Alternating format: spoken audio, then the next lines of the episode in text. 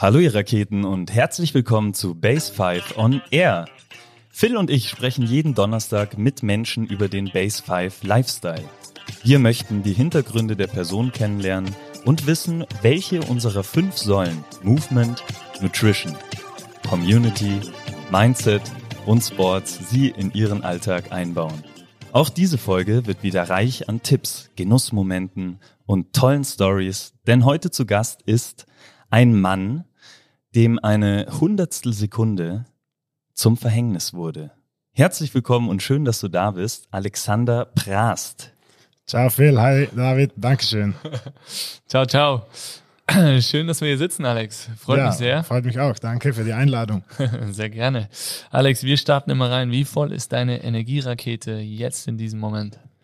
Also, ich würde mal sagen, eine, eine 8 würde ich geben. Ähm, also meine Energie ist grundsätzlich immer sehr hoch, aber dadurch, dass mein Fitnesslevel im Moment nicht so hoch ist, kann ich einfach keine 10 geben. okay, gut. Wenn es dann nur die 8 ist, dann ist das natürlich echt auch in Ordnung. David, wie schaut's bei dir aus? Ähm, noch gar keine Gedanken drüber gemacht. Äh, eine 7. Okay. Bei dir? Äh, auch eine 7, würde ich sagen, ja. ja. Dann habe ich so die höchste Energierakete. Ja, ja. die Energiebombe hier. Das kannst du jetzt. Ich glaube, dass der Podcast dafür sorgt, dass wir alle dich überholen und du selbst auch noch nach oben kommst. Ja, das wäre schön. Klingt gut. Hast du dir heute schon einen Energiespender gegönnt, Alex? Ja, also ich hatte schon mehrere Energiespender tatsächlich. Ich hatte eine gute, eine gute Einheit mit Gri. Die war heute, würde ich sagen, in den letzten vier Wochen die intensivste. Das war ein guter Spender für, für die Motivation, für meinen Kopf und alles. Und ähm, kurz bevor ich hierher kam, hatte ich einen kleinen Nap gemacht und dann noch mit dem Rad unterm Regen zu euch gefahren. Das war echt ein guter Energiespender. Regen und Rad war auch ein Energiespender? Ja. Nice. Ist auch geil irgendwie so. Das macht dann wach. Das ja, stimmt. stimmt. Ja.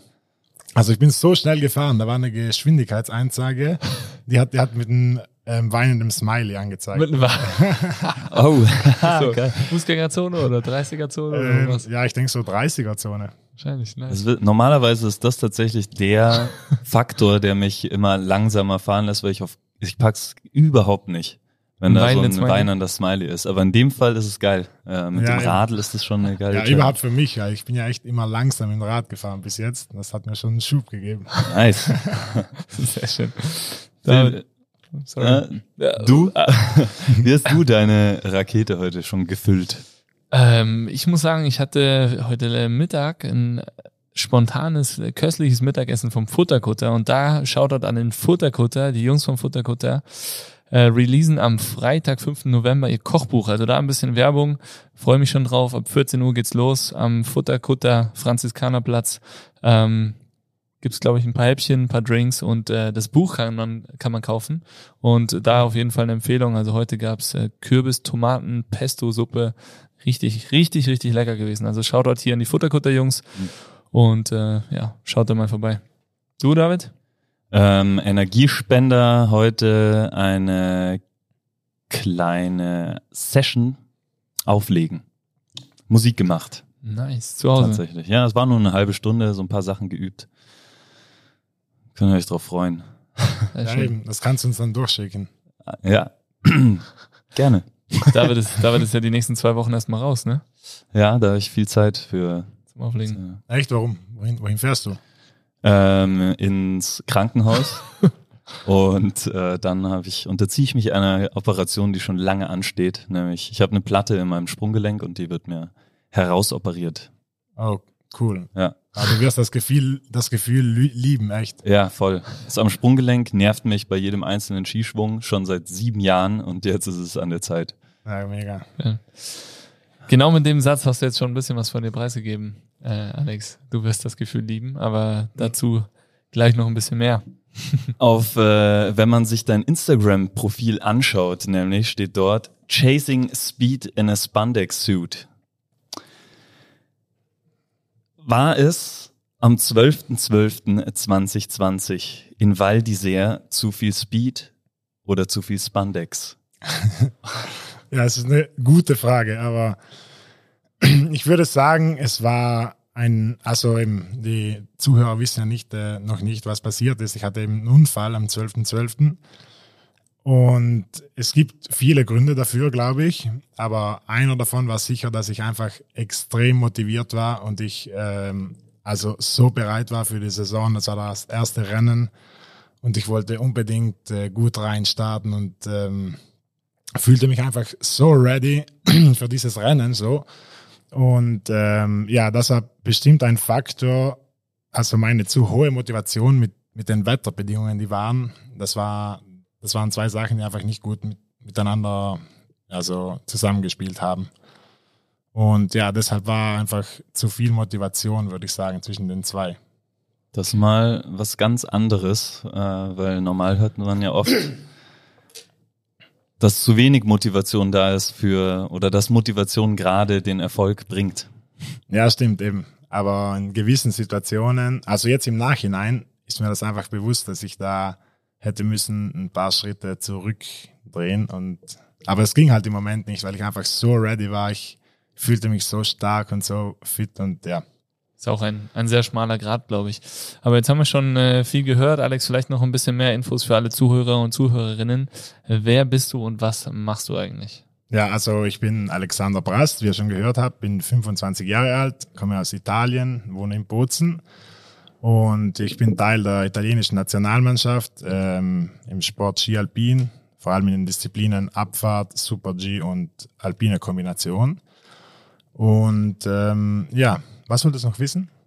Das äh, genau das, was du machst und wer du bist. Perfekt. Ah, ja. Und äh, jetzt bist du hier bei uns seit wie viele Wochen? Fünf Wochen jetzt? Ähm, nein, die vierte jetzt. Vierte Woche, ja, genau. Vierte ja. Woche. Woche. Sehr schön. Und äh, gehst jetzt die nächsten Schritte in deinem äh, Reha-Prozess Back on Snow. Ähm, beschreib uns doch mal gleich in diesem Zusammenhang diese Abfahrt von der wir jetzt schon gesprochen haben, am 12.12. .12. Wie war das? Aus dem Startziel raus, volle Motivation, ja. super ready fürs Rennen. Also ja, eben, also tatsächlich sind da vor dem Start ein paar Ereignisse geschehen, die jetzt im Nachhinein echt ähm, ein bisschen komisch sind, würde ich sagen. Aber darauf kommen wir später zurück. Also ich war einfach, ähm, oder soll ich das zuerst vielleicht sagen? Ganz ruhig. Ja, also Zäumen also wir das, das, Pferd von hinten auf. Ja, ja stimmt. Gut, guter Einwand. auf jeden Fall ähm, war ich im Team Hospitality, habe mich dort vorbereitet, wie immer. Und das Wetter war echt ziemlich schlecht. Es hat extrem viel geschneit, die Sicht war nicht gut, es war neblig, aber ich war in meinem Fokus, habe mich vorbereitet ähm, und nahm dann, da ist so ein Zug, nahm so einen Zug hoch, also zum Start, sag ich mal und habe dann so ähm, zwei, drei Fahrten bin ich frei Ski gefahren und wollte ein bisschen Gefühl aufbauen, ein bisschen Spannung in den Körper bringen. Und tatsächlich war so eine schlechte Sicht. Also ich dachte mir, oh, das geht einfach nicht, wie soll man so Rennen fahren? Aber ich war halt eben so motiviert und habe mir immer eingeredet, ja, ja, also auf der Strecke, da ist eine blaue Farbe und so, da wird's bestimmt, da wird's bestimmt besser und ähm, das ist einfach so ein Tag, ähm, wenn du, wenn du dich hier motivierst und dich traust, kannst du einfach gegenüber anderen den Unterschied machen. Und ähm, ich bin halt einer, der immer Vollgas gibt und irgendwie ähm, keine Angst hat, sage ich schon, schon den nötigen Respekt, aber einfach keine Probleme hat, sich bei extremen Sachen zu überwinden.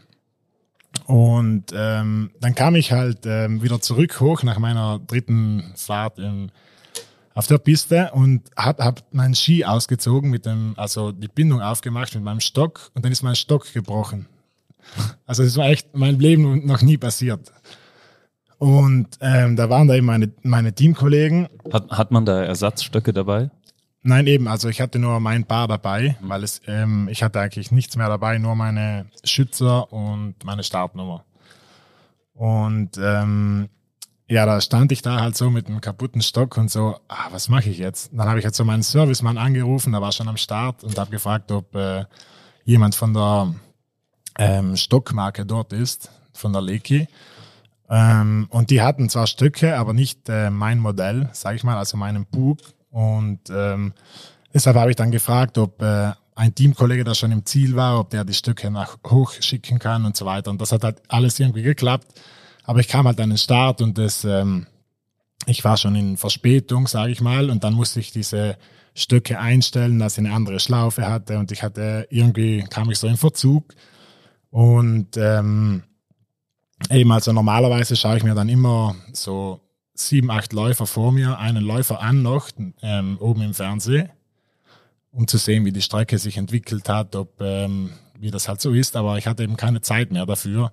Dann nur so mehr meine Trainer gefragt, ja und, äh, wie sieht's aus, alles gut? Und sie, ja, alles gut, alles gut. Und ähm, eben das war halt so ein bisschen das Problem, dass ich nicht einschätzen konnte, wie wie die Strecke wirklich war und dass das Wetter wirklich schlecht war und dass man eigentlich hätte müssen ein bisschen vorsichtiger fahren, sage ich mal.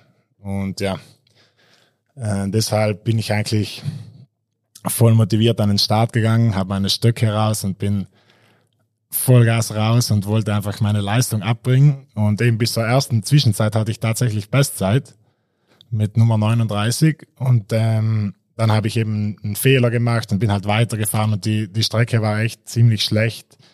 Und ich dachte mir so während, während der Fahrt, Alter, was machst du da? Das, ich sehe einfach gar nichts. Echt? Und ja, es war echt brutal. Und, äh, Entschuldigung. Und ähm, ja, dann kam halt der letzte Abschnitt und da kam diese letzte Linkskurve. Ähm, da, da fuhr man so 100 km/h ungefähr.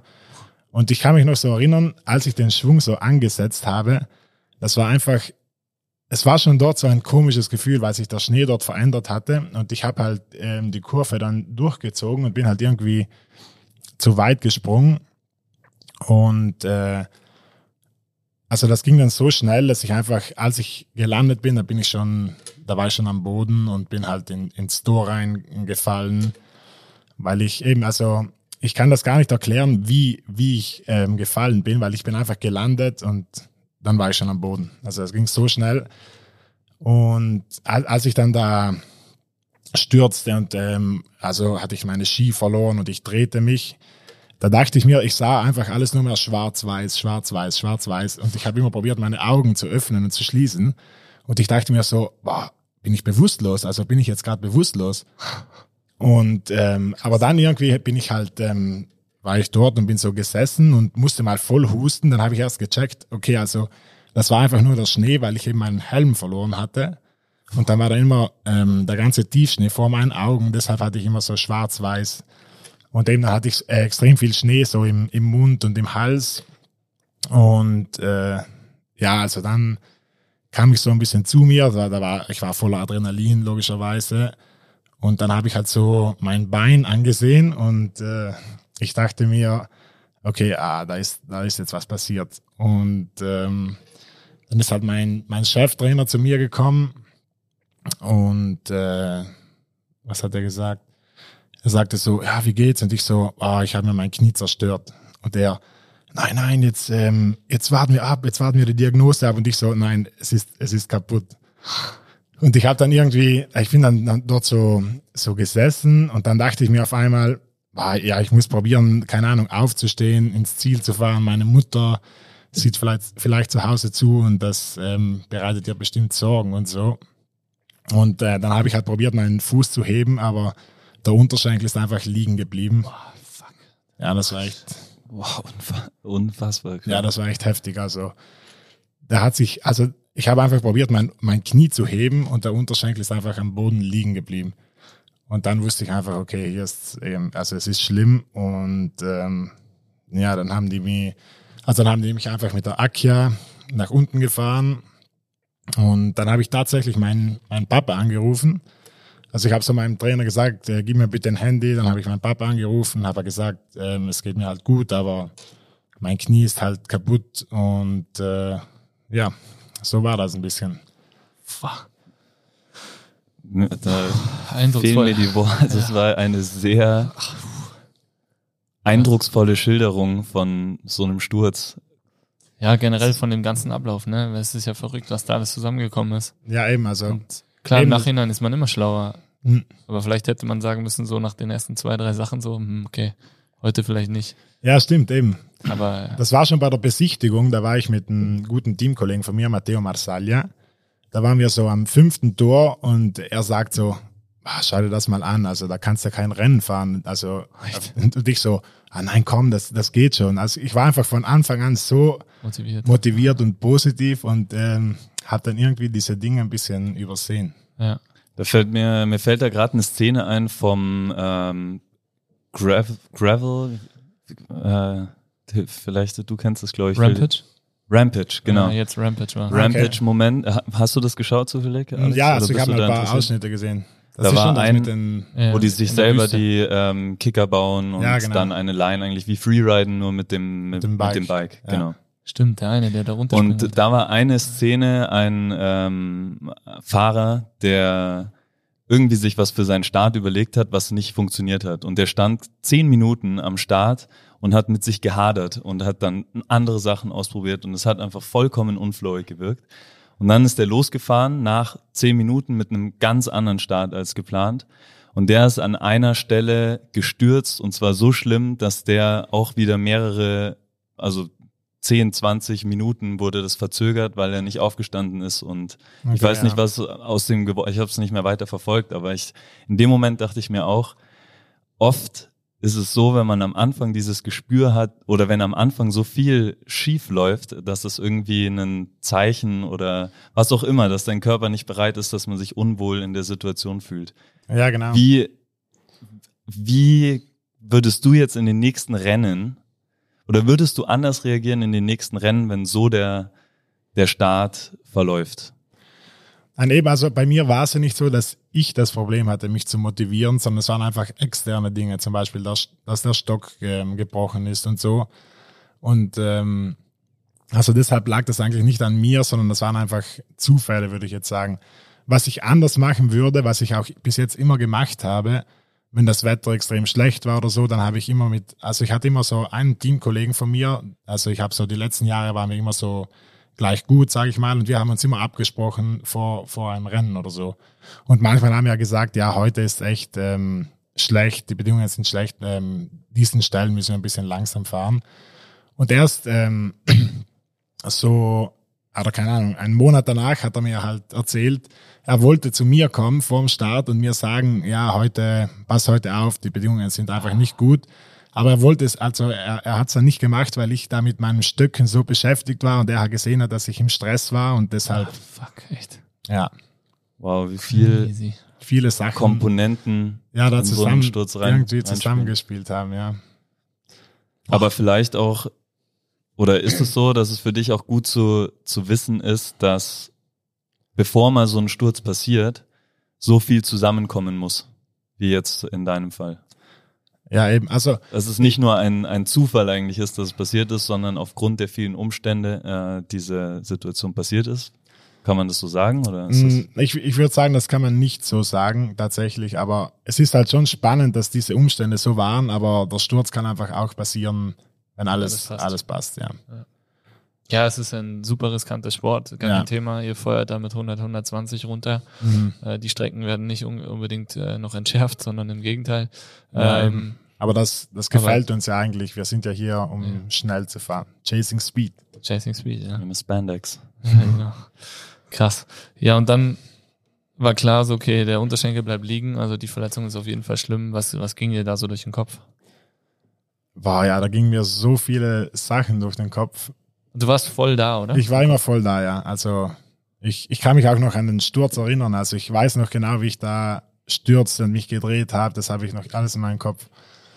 Und ähm, ja, eben, dann haben die mich so in, in Krankenwagen, also in, in, den Krankenwagen gebracht und ich hatte extreme Schmerzen. War, das war echt brutal und die hatten irgendwie kein Schmerzmittel dort und haben mir nur so eine Tablette gegeben und ich und da musste ich und ich habe gesagt, ich muss meinen Skischuh ausziehen. Ich hatte nämlich so einen Druck im im Skischuh und äh, dann haben wir den ausgezogen und ich habe meinen Unterschenkel festgehalten.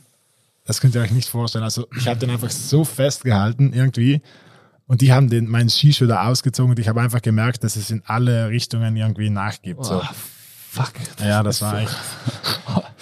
ja, das war ein schlechtes Gefühl. Aber klar, ich war noch nie verletzt ähm, an, an Knie und so, deshalb wusste ich nicht genau, wie schlimm es jetzt ist. Also ich wusste, okay, das Knie ist instabil, aber ich konnte es einfach nicht einschätzen, dass es jetzt, ähm, also wie schlimm die Verletzung wirklich ist. Wie schlimm es dann tatsächlich war, hat sich äh, in der Leidensgeschichte, äh, die dann begonnen hat, gezeigt. Vielleicht kannst du kurz den, den weiteren Verlauf. Mhm. Ja, ruhig auch Ja. gerne so detailreich wie jetzt das eben. Also ich finde es schon mega spannend. Das ist nicht, nicht schön zu hören und nicht witzig. Mhm. Ja. Ähm, aber trotzdem ist es schon super spannend zu hören, auch wie, wie so die Tage verlaufen sind. Ja, klar. Ja, eben, also ähm, wir sind dann mit dem Krankenwagen gestartet, dann habe ich dort, so, so zehn Minuten weg, da war so ein kleines Zentrum, die haben mir dann ein Röntgenbild gemacht und dann hieß es so, ja, also nichts gebrochen, keine Brüche und da dachte ich mir schon, okay, gut, wenigstens ist mal Schien, Wadenbein und so nicht gebrochen, das ist schon mal positiv. Äh, dann haben die mich ähm, weitergefahren, ein anderes Krankenhaus, so ein kleines, nach St. St. Maurice, glaube ich, wenn ich mich gut erinnern kann. Weil ich hatte eben ja meinen Helm verloren, dann war ich extrem am Hals geschwollen. Und die, die wollten halt eben kontrollieren, ob da bei den Arterien alles in Ordnung ist. Dann habe ich dort ein CT gemacht, Mm, da war auch alles in Ordnung. Ähm, aber das, also ich habe ich hab denen immer gesagt, ja, in meinem Kopf geht's gut. Also ich, aber die wollten das halt trotzdem checken, weil das kann man einfach nicht sagen. Und ähm, dann hieß es so, ja, also wir müssen jetzt eine Magnetresonanz machen. Wenn du willst, kannst du nach Grenoble fahren und ähm, für zwei, drei Stunden oder ja, und dann habe ich halt so irgendwie gesagt, war Grenoble, da kann ich auch Richtung Mailand fahren, also Richtung nach Hause. Und ähm, bis zum Schluss hat sich das, das dann so ergeben, dass ich einfach äh, mit dem Auto, also mein, mein Physio, der Luis, der hat mich dann mit dem Auto bis nach Bozen gefahren. Wow, das war eine, eine, oh, eine schlimme Autofahrt. Und wir haben da noch so ein bisschen rumgerätselt, ähm, also was da mit dem Knie ist und so. Und eben, da war so, also der schlimmste Moment war fast, als ich eben ins Auto gestiegen bin. Ich war so im, im Rollstuhl und ich war da so mit Krücken und habe, und die sagen so, ja, steig ins Auto. Und ich so, ja, wie kann ich einfach aufstehen? Und sie, ja, ja, probier mal. Da bin ich aufgestanden und ich hatte so ein Tutor am Knie. Und als ich das Knie so gelöst habe, dann habe ich richtig gesehen, wie der Unterschenkel einfach lose war. Also man sah einfach, ähm, da ist einfach, der hängt nur noch. Und, äh, und ich sag so zu, zum Physio, hast du das gesehen? Hast du das gerade jetzt gesehen? Und der so, ja, habe ich gesehen. Und ich, oh, das sieht schlimm aus. ja, das war echt, boah, das war eine, so eine Szene, wo ich mir dachte, boah, das ist echt, echt schlimm. Und ähm, ja, nichts, dann sind wir halt nach Hause gefahren. Du hattest da noch Schmerzen, oder? Also von dieser, oder wurdest du mittlerweile medikamentös so? Ja, also ich hatte schon, also ich hatte ein paar Schmerzmittel, aber es tat schon extrem weh. Also das war einfach, ja, das waren, es waren schon ziemliche Schmerzen, aber sie waren schon aushaltbar, sage ich mal. Und ähm, ja, dann sind wir halt gestartet und äh, brauchten so sechseinhalb Stunden. Eben die letzten drei Stunden Fahrt, da hatte ich ziemlich Schmerzen, weil das, äh, das Schmerzmittel einfach ein bisschen nachgelassen hat. Und äh, dann kam ich zu Hause an und äh, mein Dad hat mir dann also die Tür aufgemacht und wir, wir mussten halt, ich musste halt äh, in dritten Stock hoch, äh, Stock hoch bei uns zu Hause. Und ich konnte aber, das war so extrem, ich bin aufgestanden und mein Bein hat äh, einfach nur, also das hing dort so und jede Bewegung war so schmerzhaft, dass mein, also mein Papa hat einfach mein Bein so gehalten irgendwie und ich habe versucht, ganz langsame Schritte zu machen und wow, das war echt schlimm. Also da hat man einfach gemerkt, okay, äh, die Verletzung ist echt schlimm. Also das kann nicht nur ein Kreuzband oder so sein, da ist einfach mehr kaputt in dem Knie. Und ähm, ja, eben, dann habe ich dort ähm, ein bisschen mit denen geredet noch, mit meinen Eltern, meine Schwester war auch da. Und am Tag danach sind wir dann nach Innsbruck. Ja, das heißt, du, du warst jetzt eigentlich vom Sturz bis ins Krankenhaus, waren anderthalb Tage oder was? Zwei Tage. Ja, genau. Also ich bin gestürzt so um eins, würde ich mal schätzen. Und nächsten Morgen dann, ähm, nein, nächsten Morgen um äh, neun war ich dann in Innsbruck. Neun Uhr morgens. Crazy, Mann. Ja. Und ja. Dann, Was ist dann passiert? Wir müssen heute gar nicht viel reden, das ist ja. ja, dann, Genau. also eben, dann ähm, sind wir halt nach Hochruhm gefahren zum ähm, Dr. Fink und Dr. Hoser. Der, eben Dr. Fink war nicht da, deshalb hat mich äh, Dr. Hoser aufgenommen. Und ähm, ich bin halt dann angekommen und die dachten halt so, ja, da kommt einer mit dem Auto, dem, dem geht's ganz gut wahrscheinlich. Und dann haben die mich halt mit dem Rollstuhl geholt, bin reingefahren, dann haben wir halt das ähm, MRT gemacht. Boah, das Knie war so instabil, das war unglaublich. Also die mussten das zu fünft, haben, haben die mich so, also die mussten mich ja umlagern ins, ins MRT-Gerät und haben mein Bein so zu fünft gehalten. Und ich so, wow, langsam, weil jede Bewegung war so schmerzhaft, das war einfach Wahnsinn. Und äh, dann habe ich halt MRT gemacht und ähm, dann kam ich, also so nach 20 Minuten kam das Ergebnis. Und ähm, ja, das war nicht, nicht so nice, sage ich mal. Das Ergebnis, was dann kam, oder was? Ja, genau. Also ähm, die Diagnose war echt schlimm. Was war die Diagnose? Vielleicht äh, einfach erklärt. Ja, einfach erklärt waren einfach alle Bänder gerissen im Knie.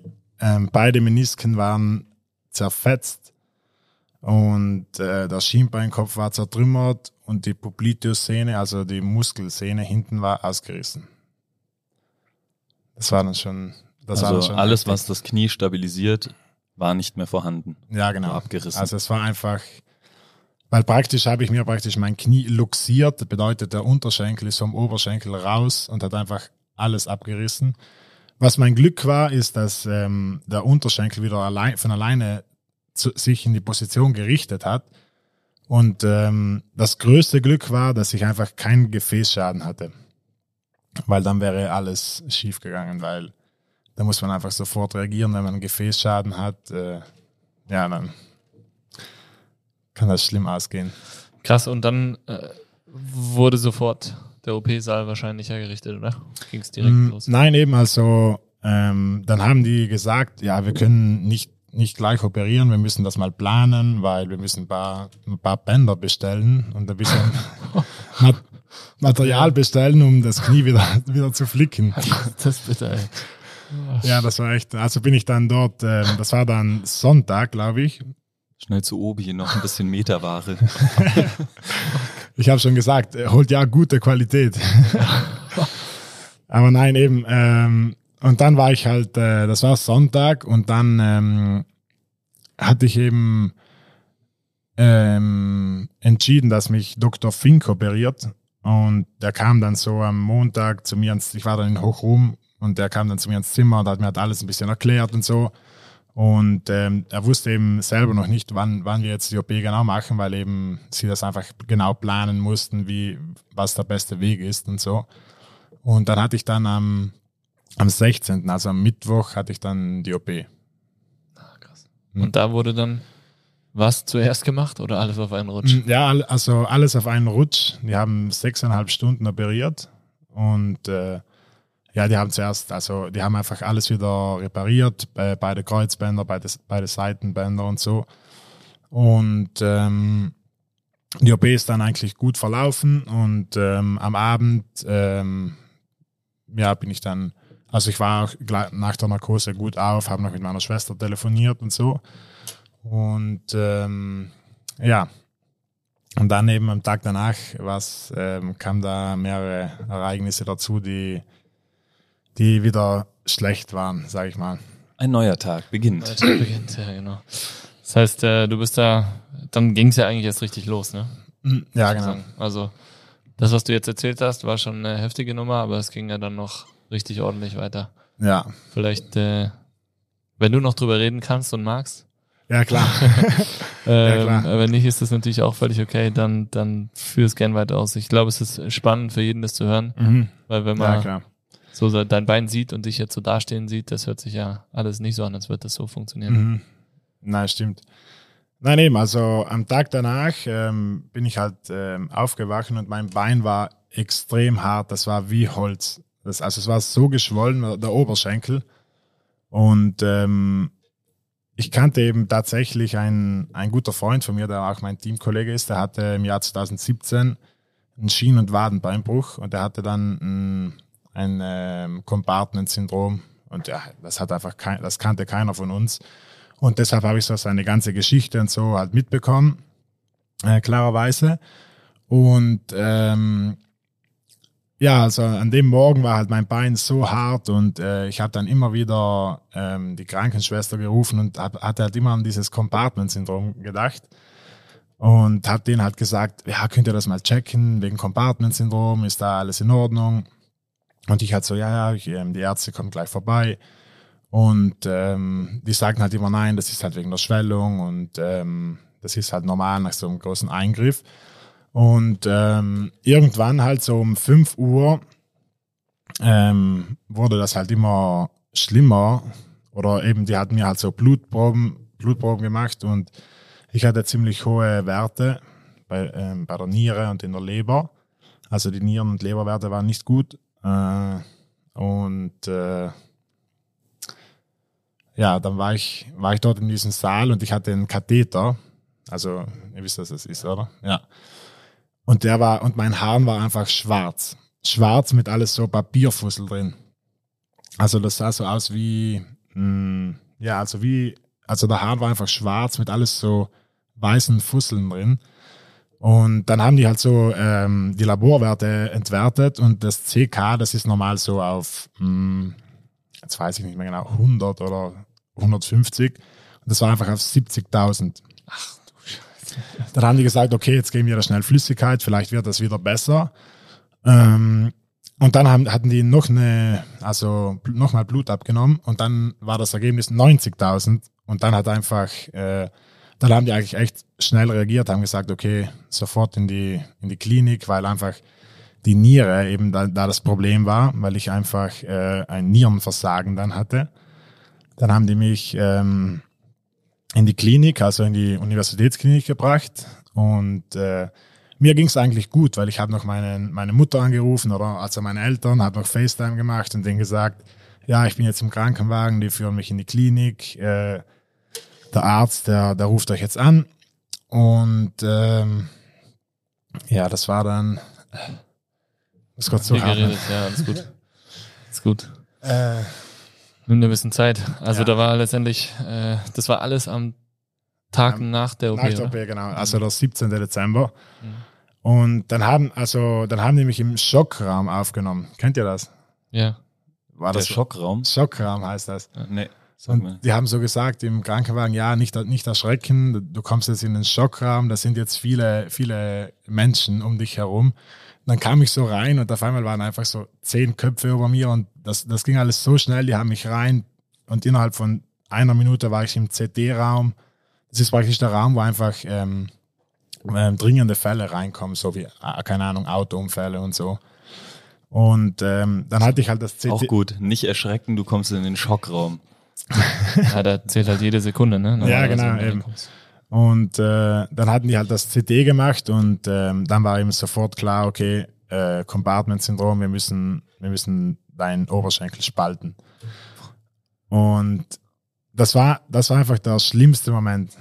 War der Moment, an dem sie mir gesagt haben, du hast das Compartment-Syndrom, weil ich einfach dadurch, dass mein ein Freund von mir das hatte, wusste ich genau, okay, was jetzt alles passiert. Das wird jetzt eine langwierige Geschichte, mit Spalthaut und so weiter. Und ich, ich lag da so und habe gesagt, nein, nein, bitte, bitte schneidet nicht auf, macht was anderes, könnt ihr das nicht anders regeln. Und ähm, aber da gab es halt einfach keine andere Möglichkeit. Und äh, dann habe ich noch kurz mit Dr. Fink gesprochen. Und ja, ich glaube, ich war innerhalb von zehn Minuten am OP-Tisch. Krass. Kannst du vielleicht äh, Compartment-Syndrom kurz erklären, was das genau ist? Ja, so Compartment-Syndrom ist, wenn die, die Gefäße im, im Bein so, so anschwellen, dass einfach keine Durchblutung mehr ähm, gegeben ist. Und wenn man da praktisch nicht Platz schafft und den, das Bein spaltet oder die Kompartimente, ähm, dann stirbt das Bein einfach ab. Deshalb muss man einfach ähm, Platz schaffen, damit wieder Durchblutung da ist und man das Bein nicht verliert eigentlich. Und ja, das war echt ein, ein schlimmer Moment. Äh, Ich kann mich gut erinnern, als sie mich so in, in OP gebracht haben. Da habe ich so mit mir selber geredet und wusste einfach, boah, das wird jetzt so anstrengend, dass ich brauche jetzt einfach Kraft und habe mir, ich habe mir so selbst auf die Brust geschlagen und gesagt, du schaffst das, du schaffst das, komm, du brauchst jetzt Kraft, du, du, du, du, brauchst jetzt einfach viel Energie. Das war echt, ja, das war ein, ein, der schlimmste Moment eigentlich. Und das äh, eigentlich fast ähnlich wie vor einem Rennen, äh, der da die Ja, genau, echt. Kraft Also- zu geben. Oder, Die haben mich so ja. in, ja genau, also ich habe mir einfach so selbst irgendwie, ich, es war einfach so der, der Moment, wo, wo sie gesagt haben, wir müssen ja das aufschneiden, der hatte so einen großen Impact, weil ich einfach die ganze Geschichte oder ich wusste einfach, was auf mich zukommt und das hat mich einfach extrem mitgenommen und da musste ich mich einfach selbst wieder pushen, weil ich mir dachte, ich brauche einfach Energie, um das jetzt durchzustehen und ich muss da jetzt ähm, meine ganze Power reinstecken, damit ich da wieder gut rauskomme. So. Also ja, das hat sich dann von schlechter Energie irgendwie in gute Energie umgewandelt. Und dann, ähm, wie lange hat das danach dann noch gedauert? Also du, die Operation, wie lange dauert so eine Operation? Äh, Compartment meinst du? Ja. Ja, das weiß ich gar nicht genau, aber ähm, zwei, drei Stunden schätze ich jetzt mal. Und ja, was noch, was noch interessant war, als ich nach der ersten OP, also nach der Knie-OP, ähm, aufgewacht bin, nach der Narkose, da hatte ich so extreme Schmerzen, dass sie mich sofort wieder, ähm, also einge, eingeschlafen oder, also die gaben mir halt wieder Mittel, dass ich wieder weg war.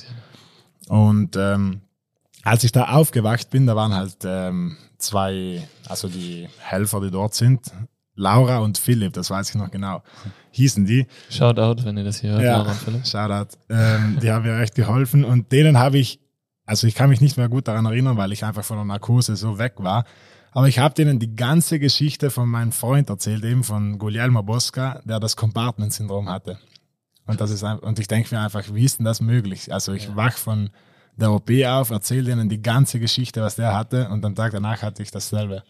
Als, also als ob ich es irgendwie gefühlt hätte. Oder Ah, so. jetzt äh, auf diesem Weg vielleicht ein kleiner Shoutout an äh, Joey Schildkes, der ja auch schon bei uns im Podcast war, wo es ja sehr viel auch um das Thema geht, äh, welche Gedanken man sich macht, dass das Mhm. auch einen Impact auf, auf das Leben hat oder okay. auf die weitere Ja. Weise und dementsprechend auch genau das, was du hier auf dem OP-Tisch dann gemacht hast, dieses äh, Motivieren und du brauchst die Energie, ja, genau. war ja genau vielleicht der andere Impact dann. Ja, stimmt. Krass. Und ja, wo waren wir geblieben? Ja, eben die OPs. Dann war halt die erste, ja, das, ah, da war die erste OP am Compartment. Die mussten mir halt dann mein Bein spalten. Und am Tag danach bin ich dann praktisch ähm, in der Intensivstation aufgewacht mit einem ähm, externen Fixateur am Bein. Das Ah, war so. Der kam danach erst. Ja. Ja, klar. Ja, okay. Ja, eben, weil den mussten sie halt äh, drauf machen, weil das Knie frisch operiert war. Und dadurch, dass jetzt durch das Compartment noch Operationen dazu kamen, Ja. ähm, wollten die einfach das Knie fixieren. Also ein Gestell, was von außen dein Knie mittels Schrauben Ja, festhält, genau. So zwei Schrauben durchgebohrt. ins Schienbein, zwei in den Oberschenkel und drüber so eine, also das war das Aluminium, glaube ich. Das heißt, du wachst da auf, siehst einen offenen Oberschenkel. Mm, Als ich wach auf, der Oberschenkel war, also er war verbunden, aber es war halt so das Eisengestell drüber. Und ja, und ich war einfach in, in der Intensivstation. Ich hatte eben dieses Nierenversagen. Deshalb mussten die mir ähm, eine Woche ähm, eine Art Dialyse machen, also mein Blut wieder waschen. Und äh, ja, das war schon, also ich war da extrem schwach. Ich hatte einfach keine, keine Energie. Ich war, ich war echt, also ich, ich war auch unter so starken Schmerzmitteln, weil ich einfach so viele Schmerzen hatte. Und ähm, ja, das war schon, das war schon so ein Moment, irgendwie von in Topform oder irgendwie topfit, richtig aktiv in Intensivstation einfach. Also für, so in, in wie wir gesagt haben, eben in einer hundertstel Sekunde hat das irgendwie alles auf den Kopf gestellt und dann liegst du da mit einem Fixateur im Bein. Krass, ja. Wie lange hattest du den dann? Vier Wochen oder so? Äh, nein, den hatte ich dann ähm, war bis so 7. Januar, glaube ich. Ah, Okay. Ah, Wenn ich mich Wochen. gut erinnere, drei Wochen. Drei Wochen, ja. Oder ja, drei Wochen. Okay. Dann wurde dieser Fixateur entnommen, eine neue Haut transplantiert und Ja, war eben da. Ich war ja dann noch, also ich war bis 13. Januar im Krankenhaus, also da sind noch viele Dinge passiert. In der Corona-Zeit, niemand durfte dich besuchen. Ja, genau. Eben. Ich war halt eine Woche Intensivstation. Da durften mein, also einmal, also dreimal eine halbe Stunde durfte jemand kommen. Also zweimal mein Dad, einmal meine, meine Mom. Und ähm, dann eben bis, bis 7. Januar durfte dann niemand mehr kommen wegen Corona eben. Und äh, ja, das war schon eine, eine schwierige Zeit, klarerweise alleine im Krankenhaus. Ich hatte dann noch ähm, vier weitere OPs, also insgesamt sechs. Geplant? Mm, Oder also äh, in Folge des Compartments Ja, genau. geplant? Ja. Infolge des Compartments, weil ähm, die machen ja da praktisch so einen Schwamm drauf ähm, auf den offenen Oberschenkel, der die ganze Zeit Blut und Schwellung raussaugt, so eineinhalb Liter am Tag. Und äh, irgendwann hatte ich eben so wenig Blut in meinem Körper, ähm, so, keine Ahnung, fünf Hämoglobin oder also echt wenig, dass ich, dass ich ähm, Blutkonserven nehmen musste. War das auch so ein Moment, der nicht, nicht schön war. Anderes Blut Ja, anderes Blut, das war echt ein ungutes Gefühl. Aber eben, ich, ich brauchte das halt einfach, weil ich weitere OPs machen musste und da immer Blut verloren habe. Und ähm, ja, was war da noch so in der Zeit? Eigentlich reicht's. Wie Ja. ist das, wie ist das eigentlich? Ähm, es gibt ja, es gibt im Krankenhaus ja eigene Spezialisten, also Psychologen, die einem äh, helfen, erstens in solchen Situationen und unter anderem, weil du gesagt hast, Dialyse, weil das ja oft äh, was mit dem Menschen auslöst, sein Blut quasi nicht äh, von seinen eigenen Organen ähm, reinigen und so weiter zu sehen, sondern in einem externen Gerät. Ja, Hat es äh, bei dir auch irgendwas gemacht oder hattest du da auch seelischen Beistand, sage ich mal? Vor allem, wenn du da alleine bist und äh, wenig Besuch kriegst. Ja, also ich habe viel telefoniert und so mit Freunden, also wenn ich die Kraft dazu hatte, weil die ersten, also die ersten zwei Wochen waren einfach, da hatte ich einfach keine Energie. Ich habe einfach zwei Wochen nichts gegessen, fast nichts getrunken, weil ich halt alles extern zugeführt bekam. Und äh, mir ging es halt auch nicht gut. Und ähm, ja, das hat mir schon ex extrem geholfen, aber so mit einer Psychologin hatte ich eigentlich im Krankenhaus nicht zusammengearbeitet das ging dann, also eben, das war so mit meiner Familie, mit meinen Freunden zu sprechen, hat mir eigentlich schon viel geholfen. Und ähm, klar, ich muss sagen, das Problem mit der Niere, das hat, hat man nicht mal so wahrgenommen irgendwie. Also ich wusste, okay, mein Blut muss gereinigt werden. Und ähm, das ist jetzt halt mal so, aber ich war irgendwie, ich hatte nie Sorgen drum. Und jetzt im Nachhinein bin ich halt eben draufgekommen, dass es echt ziemlich krass war und dass, ähm, dass ich echt froh sein kann, dass meine Niere wieder die volle Funktion hat und ähm, dass ich da nicht ähm, bleibende Schäden habe, sage ich mal. Ja. ja. Dann hat aber in der Folge alles einigermaßen gut funktioniert. Wie bitte? Da, dann hat eigentlich alles einigermaßen gut funktioniert, was die OPs anging, oder? Also Ja, genau. Also So. dann hatte ich eben noch, ähm, also die noch ein, zwei OPs, in dem sie immer den, den Schwamm wechseln, damit ähm, das wieder gut rauszieht, das System. Wachssystem heißt das. Und ähm, dann eben so am 27. Dezember, glaube ich. Ich kann mich, die Daten kann ich immer gut erinnern, aber eben, äh, da hatte ich eben, da haben sie mir eine Spalthaut gemacht, praktisch, weil die, die Wunde ist ja riesig, die, das ist ja so ein 40 Zentimeter Schnitt im Bein. Und nach zehn Tagen müssen sie das einfach wieder schließen, aber das Bein war noch so geschwollen, dass sie einfach ähm, praktisch meine Haut transplantieren mussten. Dann haben die praktisch von meiner Haut, ähm, also die rasieren dir dann so, ähm, keine Ahnung, ein Millimeter oder zwei Millimeter Haut ab und setzen das dann dort ein. Und war eben, das war, war, das war extrem schmerzhaft. Eben die, also das Compartment-Syndrom war einfach extrem schmerzhaft. Was ich eben sagen muss, dass ähm, ich kann mich nicht mehr an den Schmerzen erinnern, beziehungsweise ich kann sie nicht mehr nachfühlen. Der Körper vergisst das echt. sehr gut. Ja. Aber halt, ich kann, ich weiß nur noch, dass ich so Schmerzen hatte, aber ich könnte es jetzt nicht mehr nachfühlen. Das ist eigentlich gut. Ja, das glaube ich auch. Eine Story, die wir vielleicht ähm, zu Halloween hätten rausbringen sollen. Ich denke, wir werden auch noch einen kleinen Vorspann nachher aufnehmen für alle, die sich schwer tun, mit solchen äh, Sachen umzugehen. Also beim Essen würde ich ihn jetzt vielleicht nicht hören unbedingt, aber Ja. es ist jetzt auch schon zu spät, wenn ich das jetzt erst sage. Nichtsdesto, so, nichtsdestotrotz, Alex, sitzt, sitzt du hier, hast ein breites Lächeln im Gesicht. Ja. Äh, Hast mit uns zusammen einen Skifilm angeschaut, Popcorn, Bierchen getrunken. Ja. ähm, Liebe Grüße an Kri. Danke, Kri. äh, wirkst wie ein ausgeglichener, fröhlicher, ähm, unterstützender Mensch. Ähm, Wie hast du diese Zeit überwunden, beziehungsweise wenn du jetzt zurückblickst, was waren so deine Gedanken danach? Hast du gedacht, du dachtest du direkt, okay, egal, das, es geht weiter, du willst wieder anfangen, Ski zu fahren? Was waren so deine, deine Gedanken und wie hast du damit weitergemacht? Vor allem auch so im Krankenhaus, genau die Zeit, wo du jetzt gesagt Ja. hast, niemand durfte dich besuchen und so. Mm, Ja, eben, also die Gedanken waren natürlich extrem viele, weil also das Skifahren war in einem Moment einfach so weit weg. Also die Prioritäten haben sich einfach drastisch sofort geändert.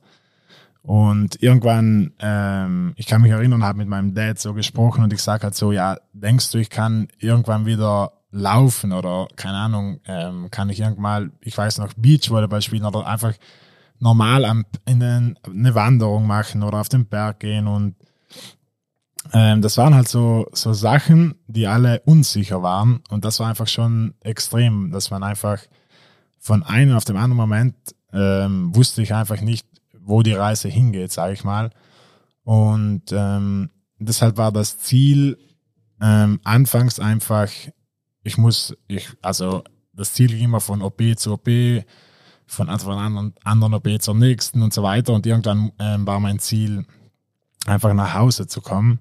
Also ich weiß noch, es war einfach extrem, sich, ähm, wie man dann wieder lernt, die kleinen Dinge zu schätzen im Leben, weil ich konnte einfach, ähm, keine Ahnung, vier Wochen nicht aufstehen. Also ich war echt vier Wochen in einem Bett ähm, auf den Rücken und ähm, konnte einfach nicht aufstehen. Das war echt extrem und äh, irgendwann war einfach der Wunsch, normal auf die Toilette zu gehen, mich zu duschen oder einfach ähm, aufzustehen, so groß und eben das könnte, könnte, hätte ich mir davor nie vorstellen können, ehrlich gesagt. Und ähm, ja, deshalb äh, Bisschen so von Moment zu Moment gelebt. Ja, genau. Oder? Eben. Und irgendwann so, also die erste, nach der ersten Januarwoche haben die mich dann wieder nach Hochruhm verlegt.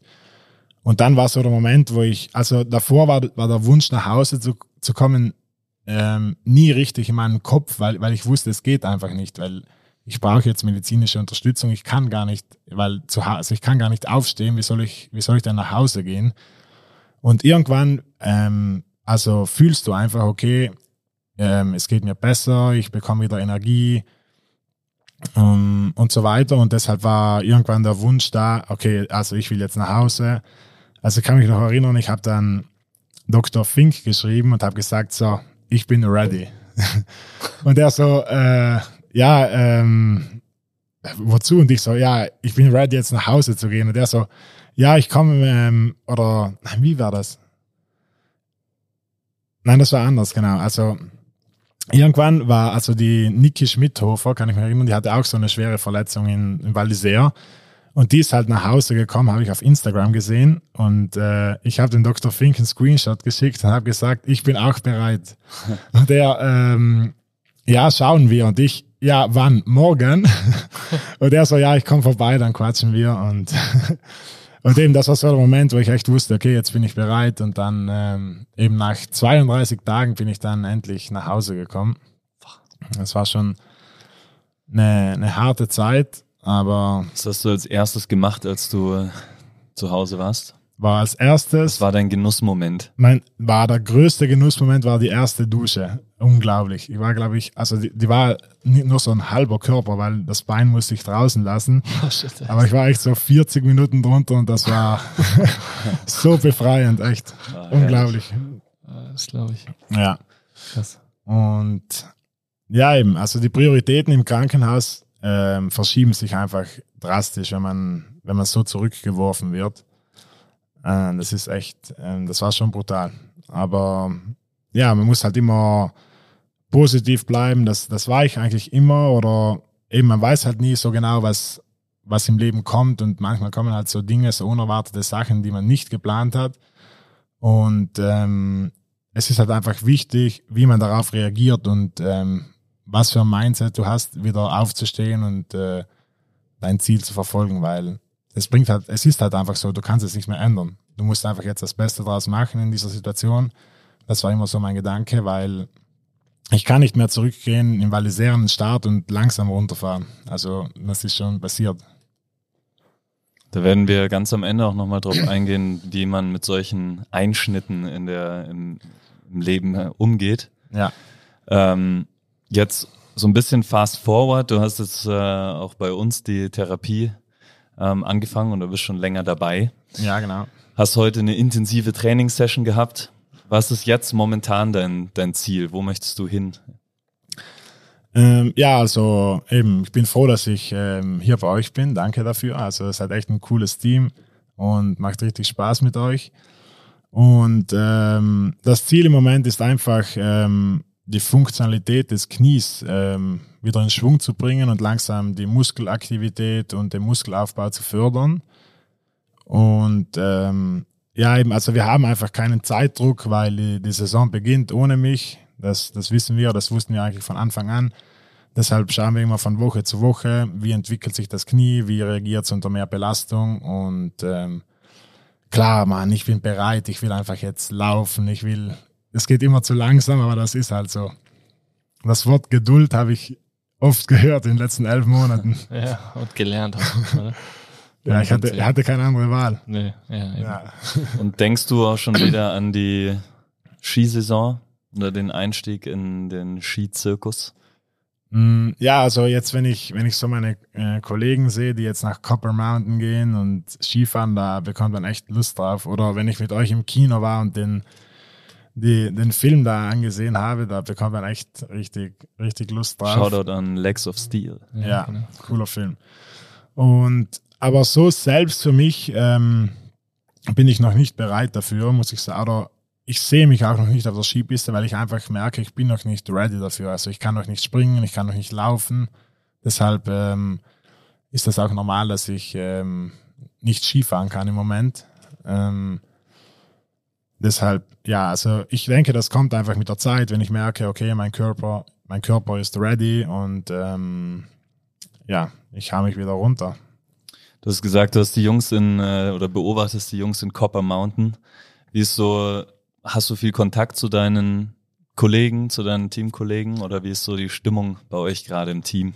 Ja, schon. Also in der, also vor allem im Krankenhaus auch, wenn ich dort war, die haben sich viel gemeldet und mit vielen habe ich echt engen Kontakt, weil die einfach auch außerhalb vom, vom Team gute Freunde sind und auch zusammen in Urlaub gefahren sind. Also wir haben schon echt ein, klarerweise ist, ähm, ist das so, bei uns, dass äh, wir sind ein großes Team, da ist, wir kommen alle gut aus und unterstützen uns, und, aber in der Freizeit hat jeder ein bisschen seine eigenen mh, hm, Interessen auch. Deshalb ähm, mit einigen mehr, mit anderen weniger, aber eben, also ich höre echt, also ich bin viel in Kontakt mit denen und ähm, ich denke, die sind ready, jetzt dann langsam Gas zu geben. Also ich hoffe Schaust du dir die Rennen selber an oder geht das nicht?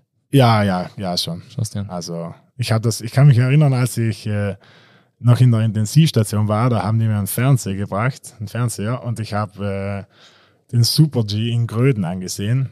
Ja. Aber ich konnte mich einfach nichts mehr daran erinnern. Echt? Also echt so, zwei Stunden danach ähm, habe ich so, also ich, kannte, ich konnte mir keine Fahrt vorstellen, ich wusste nicht, wie das Rennen war, ich wusste nicht, wer gewonnen hat. Das war einfach so, ja. Aber eben, nein, ist klar, ich schaue ihnen zu und ähm, das ist kein Problem für mich. Ich habe auch meinen Sturz ähm, oft angesehen und den analysiert, weil das einfach wichtig auch für mich war, zu verstehen, okay, was habe ich falsch gemacht, ähm, wie ist das zustande gekommen. Und äh, ja, das Wichtigste war einfach, ähm, den, du musst halt einfach den Sturz oder die Verletzung akzeptieren. Das ist einfach, ähm, du musst, ja, also du musst akzeptieren, okay, das war jetzt so, das ist jetzt so. Äh, es muss weitergehen, weil die Welt bleibt nicht stehen, nur weil ich mich verletzt habe. Und ähm, ja, deshalb äh, muss einfach weiter, weitermachen. Es gibt ja so ein paar, paar Comeback-Stories eigentlich von, äh, von anderen Athleten. Ähm, zwei Fragen eigentlich, die damit zusammenhängen. Erstens, hast du irgendwelche Vorbilder oder kennst du jemanden, der so eine Comeback-Story schon hatte und holst du dir auch von denen Tipps? Zweitens, was ist, wenn diese Comeback-Story nicht funktioniert? Hast du einen Plan B? Mm, also zur Frage wegen den Comeback-Stories. Ich kenne ich kenne natürlich viele Skifahrer, die, die verletzt waren und ähm, mit denen ich auch viel darüber gesprochen habe, aber jetzt ein richtiges Vorbild, ein richtiges Vorbild, ähm, dass, dass also der, der wirklich eine große Verletzung hatte und ein richtiges Comeback gemacht habe, habe ich nicht. Und aber eben, also auch Teamkollegen von mir, zum Beispiel äh, Matteo Marsaglia, hatte viele Verletzungen, mit dem bin ich eng in Kontakt und also eben auch Christoph Innerhof oder alle von meinem Team, die, die oder ja, Dominik Sparis, die waren alle verletzt und ähm, die konnten mir schon Tipps geben. Aber klarerweise ist meine Verletzung einfach ähm, total was anderes, wie, wie jetzt ein Kreuzbandriss, das auch eine schlimme Verletzung ist. Und das ist eigentlich das Schlimme daran, dass ich äh, auch mit ähm, Dr. Fink oder also eben so darüber spreche und er sagt einfach, wir haben halt einfach keinen Vergleichswert. Wir wissen nicht, äh, wir wissen nicht, okay, nach zehn Monaten ist das jetzt gut, wie du gerade dastehst. Weil es einfach ähm, nicht viele oder keinen Vergleichswert gibt mit, äh, mit dem Compartment-Syndrom und allem drum und dran. Also es ist so, wie es ist und Ja. ja, du musst Also- schauen, dass du das Beste draus machst sozusagen. Ich glaube, dass es gar nicht so schlecht ist, weil du hast bei diesen ganzen Kreuzbandthemen ist es ja oft so, dass man, dass man versucht, äh, Vergleiche herzuziehen und dann, dann misst man sich daran und macht sich Gedanken, ah, warum bin ich jetzt im fünften Monat und Ja, genau. eigentlich sollte ich da sein, aber ich bin erst da. Vielleicht ist das gar nicht so schlecht. Ähm, ich finde es aber beeindruckend, erstens, wie du die Story äh, hier erzählst und wie du die offensichtlich verarbeitet hast, weil so locker, wie du drüber redest und so, wie du auch grinsend zum ersten Termin damals zum Checkup reinkamst, mit deinem Papa damals, Mhm. also ist ja noch gar nicht so lange her, aber Ja, irgendwie du stimmt. kamst rein und das war sofort so super äh, familiär irgendwie, du bist einfach, hast dich jedem vorgestellt und, und so diese, ja, diesen Spaß hast du nicht verloren. Ich finde, das ist schon was, natürlich, du hast eben gesagt, klar, es muss weitergehen und die Welt bleibt nicht stehen. Klingt ja von außen betrachtet super logisch und Mhm. ist ja auch so. Ja, ja. Aber das muss man trotzdem erstmal nach all dem, was du durchgemacht hast, so für sich selbst, glaube ich, äh, verankern. Also dafür äh, Riesenrespekt, echt, wie du da. Ja, danke. da Ja, es ist, also, Also es sind mega. schon klar schwierige Momente dabei, aber Ja. das ist, das ist halt in so einem Verlauf normal und deshalb Ja. muss man immer mit, ein- mit, mit äh, guter Laune vorangehen, finde Ja. ich. Gute Laune ist das eine und ich glaube, Leute, die einen unterstützen, oder? Also ja, genau, absolut. Family hast du jetzt eh schon ein paar Mal genannt, die Ja. supporten dich wahrscheinlich, wo sie, wo sie können. Ja, genau, eben Family, Freunde und auch so wie bei euch zum Beispiel im Zen, also mit den, mit den Leuten, mit denen du dann zusammenarbeitest, ist es auch extrem wichtig, dass die mit dir auf einer Wellenlänge sind, damit du also in die gleiche Richtung arbeitest, weil das gibt ja einfach auch Kraft und äh, wenn du einmal nicht dran glaubst und dein Trainer aber schon, dann gleicht sich das irgendwie aus. Jetzt haben wir eine Frage noch geskippt, äh, die Plan B-Frage. Ah, die Plan B-Frage. Gibt es einen? Ja, also ähm, die habe ich schon, also die haben mir schon viele gestellt. Ähm, ich habe immer gesagt, also mein, mein Plan A ist zurückzukommen und äh, ich denke einfach, äh, wenn du einen Plan A hast, dann musst du den einfach verfolgen und nicht an Plan B denken, weil Plan B dann einfach irgendwie Zeitverschwendung ist. Und ähm, wenn Plan A nicht funktioniert, dann habe ich einfach einen anderen Plan A. Und äh, ja, das ist so ein bisschen meine Einstellung zu dem. Deshalb äh, denke ich im Moment nicht so, nicht so drüber nach. Äh, leg den Fokus auf meine, auf mein Comeback, sage ich, oder auf meine Recha im Moment. Und ja, dann werden wir sehen, wo die Reise hingeht. Geile Lebenseinstellung eigentlich. Haben Ja. nur Plan A's. Ja, Ja, genau. Plan B brauchen wir keinen. braucht kein Mensch. Sehr schön. Ähm, wow, jetzt sprechen wir schon eine Stunde. Und ich Stunde. glaube, wir könnten auch noch ewig so weitermachen. Ja, da, Ähm. da wären noch viele Sachen zu erzählen. Ja, wahrscheinlich schon, gell. Ähm, Aber nein, das war's gut. ähm, dein Alltag hat sich jetzt ja so komplett verändert. Ne? Die letzten Jahre war der Winter, Reisen, Rennen, Fahren, Trainieren Mhm. und, und, und. Ähm, jetzt hast du schon einen deutlich veränderten Alltag. Wie schaut der jetzt momentan aus? Ja, also eben im Moment bin ich ähm, hier bei euch in der Base 5. Ähm, bedeutet, ähm, ich habe eine Wohnung hier in Innsbruck. Äh, mein Trainings, also mein Tagesablauf besteht darin, dass ich ähm, meine Trainingseinheiten bei euch mache, Physiotherapie, Wasser, Recovery, alles drum und dran. Und sorry. Äh, und äh, stundenlang über Verletzungen reden, das äh, schlägt auf die Stimmbänder. Ja, genau. ähm, nein, eben, also ich stehe einfach auf, mache mir ein gutes Frühstück, komme zu euch in die Base 5, äh, mache meine Trainingseinheit, gehe zum Physio, Mittagessen. Ähm, eben, also der Alltag baut sich im Moment einfach auf meine auf mein Training und auf äh, meine Reha, sage ich, passt sich dort an. Klar ist der total anders wie, wie vor einem Jahr. Und ähm, aber das, das ist halt einfach, das habe ich jetzt schon längst ähm, akzeptiert, weil ja. Das ist jetzt schon seit äh, fast elf Monate jetzt her.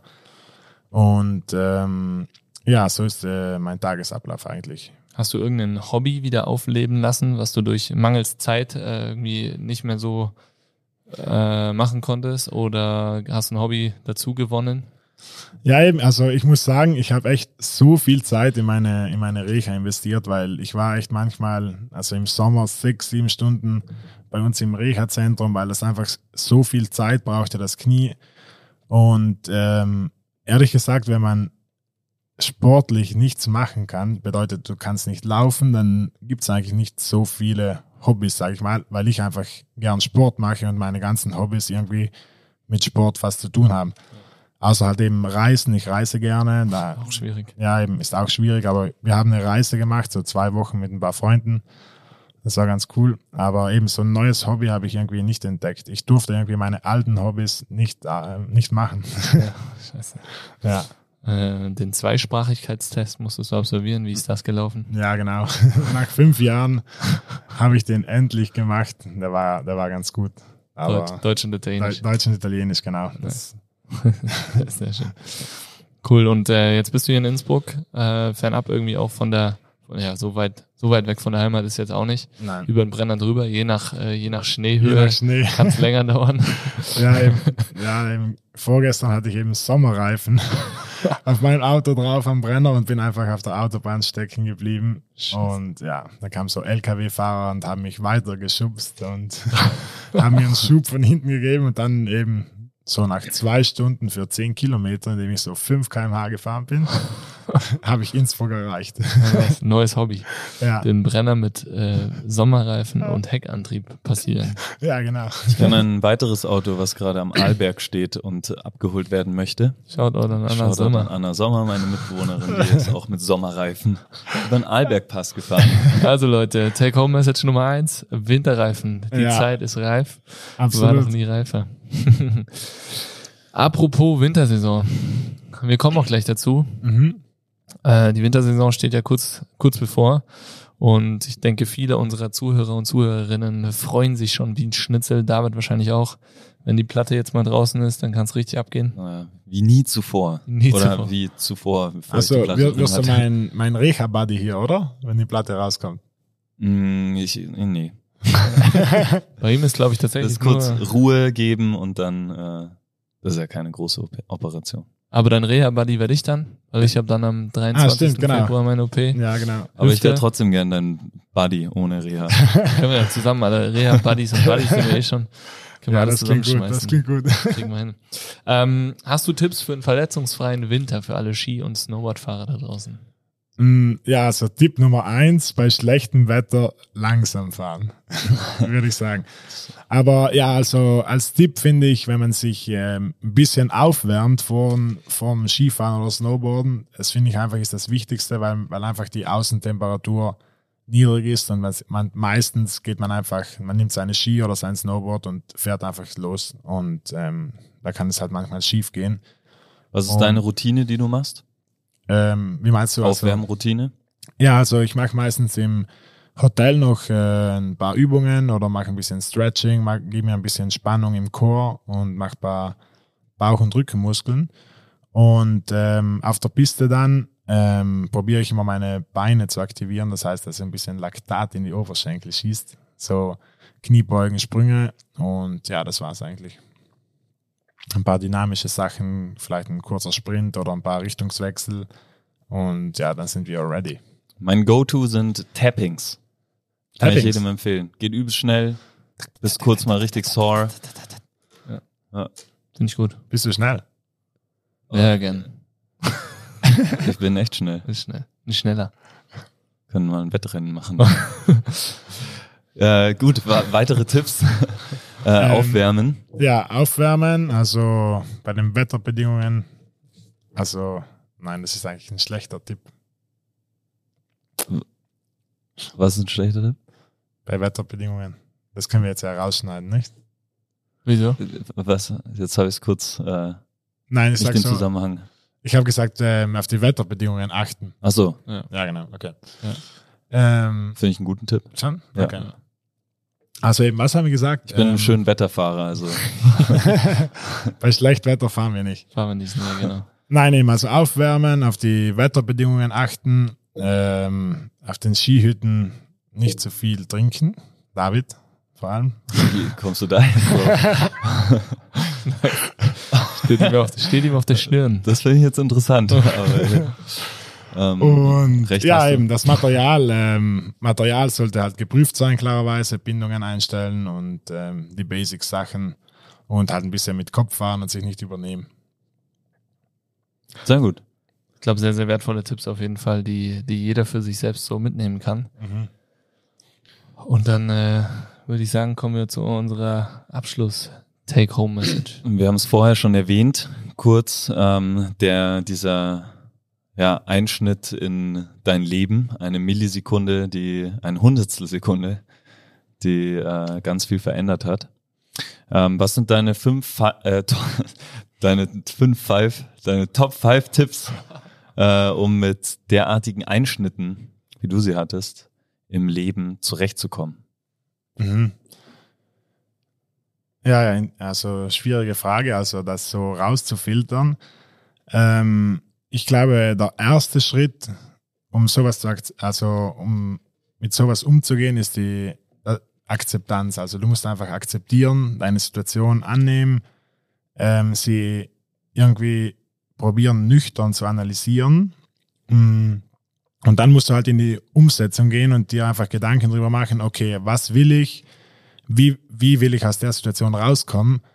Und ähm, ja, musst einfach dir im Kopf einen, ein Ziel setzen, sage ich mal, ein langfristiges, aber dann ist extrem wichtig, also für mich war das extrem wichtig, dass ich viele kurzfristige Ziele hatte, weil die dir einfach irgendwie kleine Erfolgserlebnisse oder Erfolgsmomente geben, ähm, die dich einfach extrem pushen und ähm, motivieren weiterzumachen. Also auch wenn das Ziel ähm, ein, zwei oder drei Jahre weg ist, dein, dein Hauptziel musst du einfach viele Zwischenziele haben, die dich, ähm, die dir ein paar Erfolgserlebnisse bringen.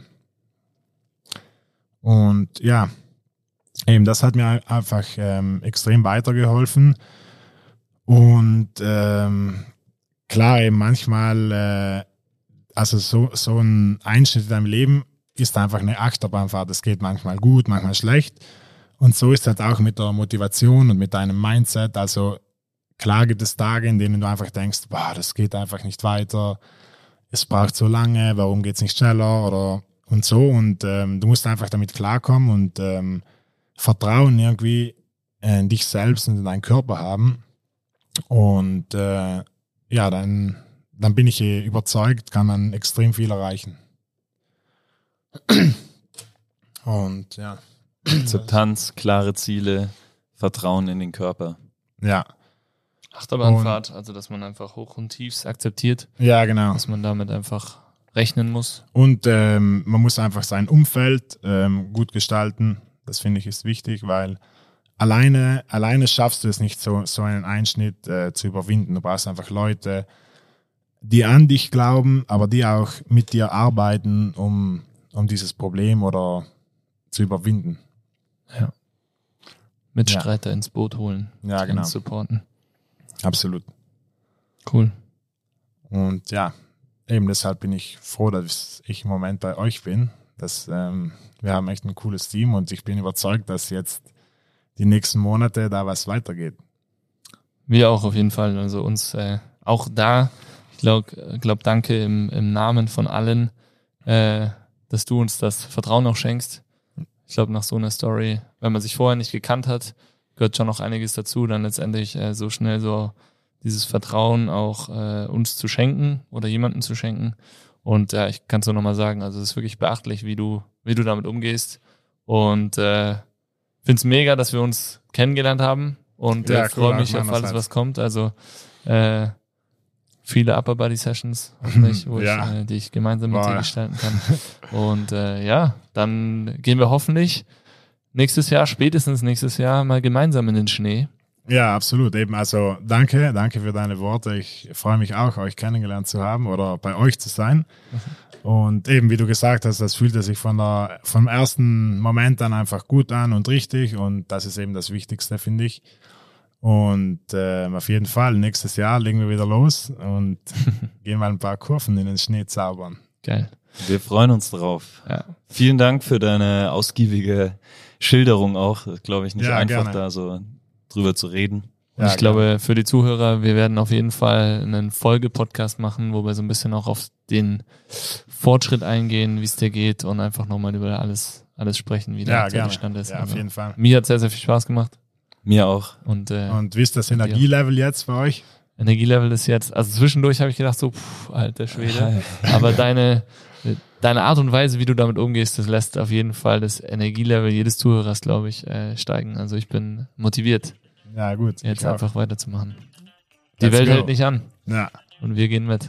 Nice. Let's go for Plan A. Let's Dann, go. äh, Yes. Wir beenden das Ganze wie immer mit einem lauten Schrei. Deswegen jetzt alle hier am Tisch plus ihr Zuhörer zu Hause oder wo auch immer ihr seid. Fäuste nach vorne. Wir schreien Bass, ihr und Alex schreit Five. Fäuste fliegen in die Luft. Zwei, eins. Base five.